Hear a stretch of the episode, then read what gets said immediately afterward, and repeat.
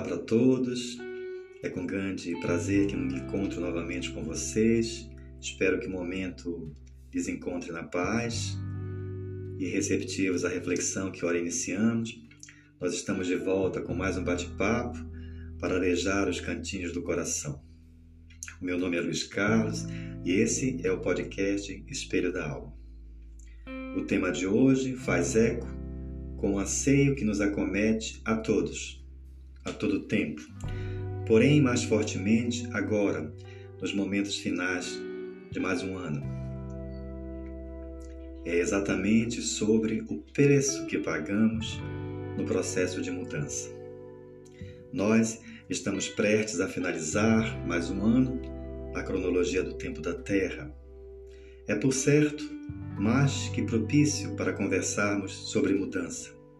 Na verdade, e para ser mais exato, gostaríamos de abordar o tema sob a perspectiva do verdadeiro preço que pagamos ou devemos pagar para mudar qualquer cenário em nossas vidas. É bem verdade que muitos de nós nos resignamos com situações e condições, convivendo por anos e às vezes por toda uma vida com estados de coisas que nos afligem, nos entristecem e nos fazem sofrer. Nos falta às vezes a força, escasseia-nos a coragem, não abrigamos em nós a determinação, vacila-nos a fé e por aí vai. A grande questão, porém, a meu ver, é que a maioria de nós não está disposto a pagar o preço necessário ao processo de mudança. Um preço que é tanto mais elevado quanto mais elevado for aquilo que desejamos alcançar ou mudar. Dizendo de outra forma, quanto maior a mudança almejada, maior será o esforço a ser empregado por nós. Também maior será a quantidade de variáveis materiais e emocionais que teremos que tratar e lidar. Podemos sim afirmar que toda mudança envolve perdas e ganhos. Temos só que entender e, sobretudo, aceitar que as perdas são necessárias para só então obtermos os ganhos. É, por assim dizer, o efeito colateral inarredável de todo o processo de mudança.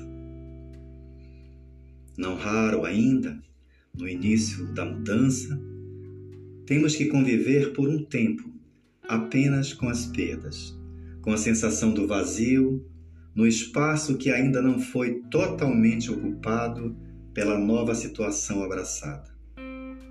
Nós sentimos a aridez e a escassez que as coisas ou pessoas nos deixaram por não mais fazerem parte do nosso dia a dia, das nossas vidas. É também porque, na maioria dos casos, os ganhos nos chegam lentamente ou só surgem no decorrer de um determinado tempo.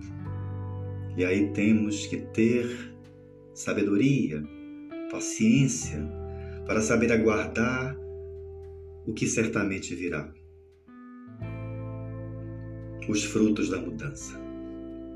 O momento, este, é de procurarmos o nosso equilíbrio, de manter a persistência e, sobretudo, nos alicerçarmos na fé. Ela vai ser a grande locomotiva que vai nos levar ao sucesso de qualquer mudança que intentemos na vida. Não há como afastar este cálice de nós. Este cálice que faz parte do caminho da mudança. É com certeza o momento de maior dificuldade a ser enfrentado. É, de certo modo, comparável àquelas modalidades de investimentos financeiros que para obtermos maior rentabilidade, nós temos que abrir mão da liquidez imediata dos recursos. aguardando até que se complete o tempo necessário ao melhor resgate do montante aplicado. Assim é a mudança. Temos que aguardar o momento em que os juros vão se multiplicar dentro do montante que nós aplicamos dos nossos esforços. Porém, eu não poderia deixar de ressaltar aqui a valorização e a gratidão que devemos creditar à vida por toda a experiência e vivência que elas nos proporcionou ao longo do tempo, com pessoas, coisas e situações. É um dever que temos de gratidão. Elas, por certo, agregaram em nós o muito do que somos hoje. Só deve haver, portanto, gratidão e agradecimento a tudo e a todos, e sobretudo ao nosso Deus maior, no momento em que se abraça na alma o necessário processo de mudança. Teremos que ser gratos sempre a todos que deixamos para trás, fizeram parte de nossas vidas, nos sustentaram até aqui, bem ou mal. Falar em mudança é quase como falar em troca, em escambo em uma terminologia mais antiga, que nos remete àquele processo em que a humanidade, em tempos recuados, descobriu enfim que para obter algo que necessitava, deveria primeiro dar algo de si, algo que pudesse interessar ao outro. Do outro lado, nos momentos atuais, do lado do nosso processo de escambo, por assim dizer, está a vida, que nos cobra algo em troca do que queremos obter. É, sim, o preço que devemos pagar para mudar algo ou alguma coisa. Troca envolve desapego, mudança também. E é aí que reside a maior dificuldade para muito de nós. Nós não queremos muitas vezes abrir mão de nada do que já temos, do que já alcançamos ou adquirimos. Afigura-se para nós como um retrocesso, perda do status quo ou de posições duramente alcançadas durante longos tempos. No processo de troca, como no processo de mudança, é quase certo que não podemos ficar com as duas situações. Temos que aceitar que teremos de abrir mão de algo para só então iniciarmos o processo de receber outro. Isto é um fato. Para trocar, para mudar, temos que deixar ir. É necessário exercer a capacidade de soltar algo, alguém ou mesmo uma determinada situação que hoje vivenciamos. O que é importante frisar neste ponto da conversa é que não necessariamente precisa ser uma situação afligente, desconfortante ou que nos, nos faça sofrer. É que não raras vezes a vida nos chama também para abandonar uma zona de conforto em que estamos confortavelmente instalados.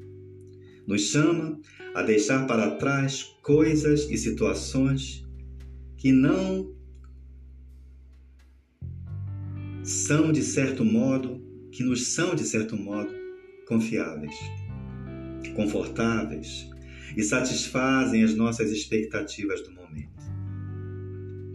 Nestas situações, mudar é ainda mais desafiador, pois envolve deixar de lado a segurança e o conforto daquilo que nós já conhecemos, que já dominamos, coisas com as quais já estamos acostumados e já sabemos lidar com certa facilidade e maestria.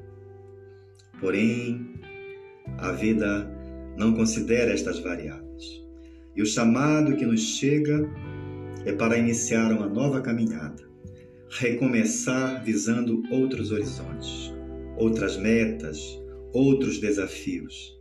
Até porque terreno conquistado é ensejo para a busca de novas terras, novas e necessárias conquistas. É, por assim dizer, a manutenção da pujança da vida, que pulsa mais forte com a renovação, com a mudança, com a aceitação de outros desafios, em suma, com a constante incorporação do novo em nós, em nossas vidas, em nossas almas. Nós não podemos perder de vista que uma das grandes características da vida é a transitoriedade e a impermanência de tudo e de todos. Nada nem ninguém pode burlar esta lei do universo. Tudo que somos, vivemos ou temos é transitório e finito. Nada nem ninguém nos pertence. Nós não detemos a posse de nada, nem tampouco somos proprietários do que quer que seja. Apenas simples usufrutuários temporários.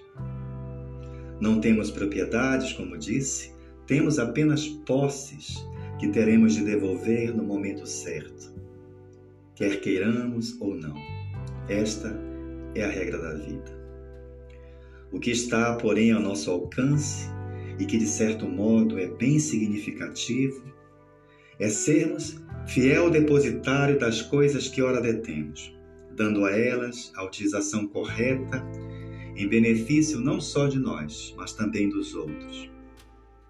Para finalizar esta ideia, nós não detemos, portanto, a mínima capacidade de reter conosco ou mesmo em nós qualquer coisa que seja. Somos eternos viajantes do tempo e do espaço. Quanto menos tivermos e acumularmos nas paragens em que estagiamos, menos teremos que deixar ao partir. E eu não digo partir para a vida espiritual, não só essa partida. Eu digo partir para outras experiências, para outros locais, para outras paragens, para outros estilos de vida.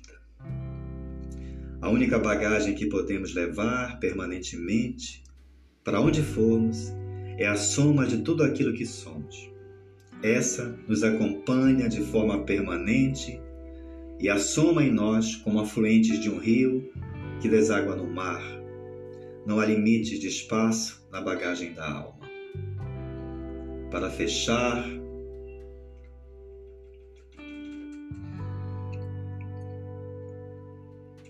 com estilo a nossa conversa de hoje, faço minha as palavras do escritor e romancista Léo Buscaglia, quando nos diz: Mude. Isto tem o poder de enobrecer, tem o poder de curar, de estimular, de surpreender, abrir novas portas, trazer experiências novas e criar excitação na vida, certamente vale o risco. Eis o conselho. Desejo a todos sucesso nas mudanças que já iniciaram em suas vidas ou naquelas que pretendem iniciar a partir de agora. Gratidão pela atenção a mim dispensada e até a nossa nosso próximo encontro em um novo podcast. Que fiquem todos na mais pura paz de Deus. Amém.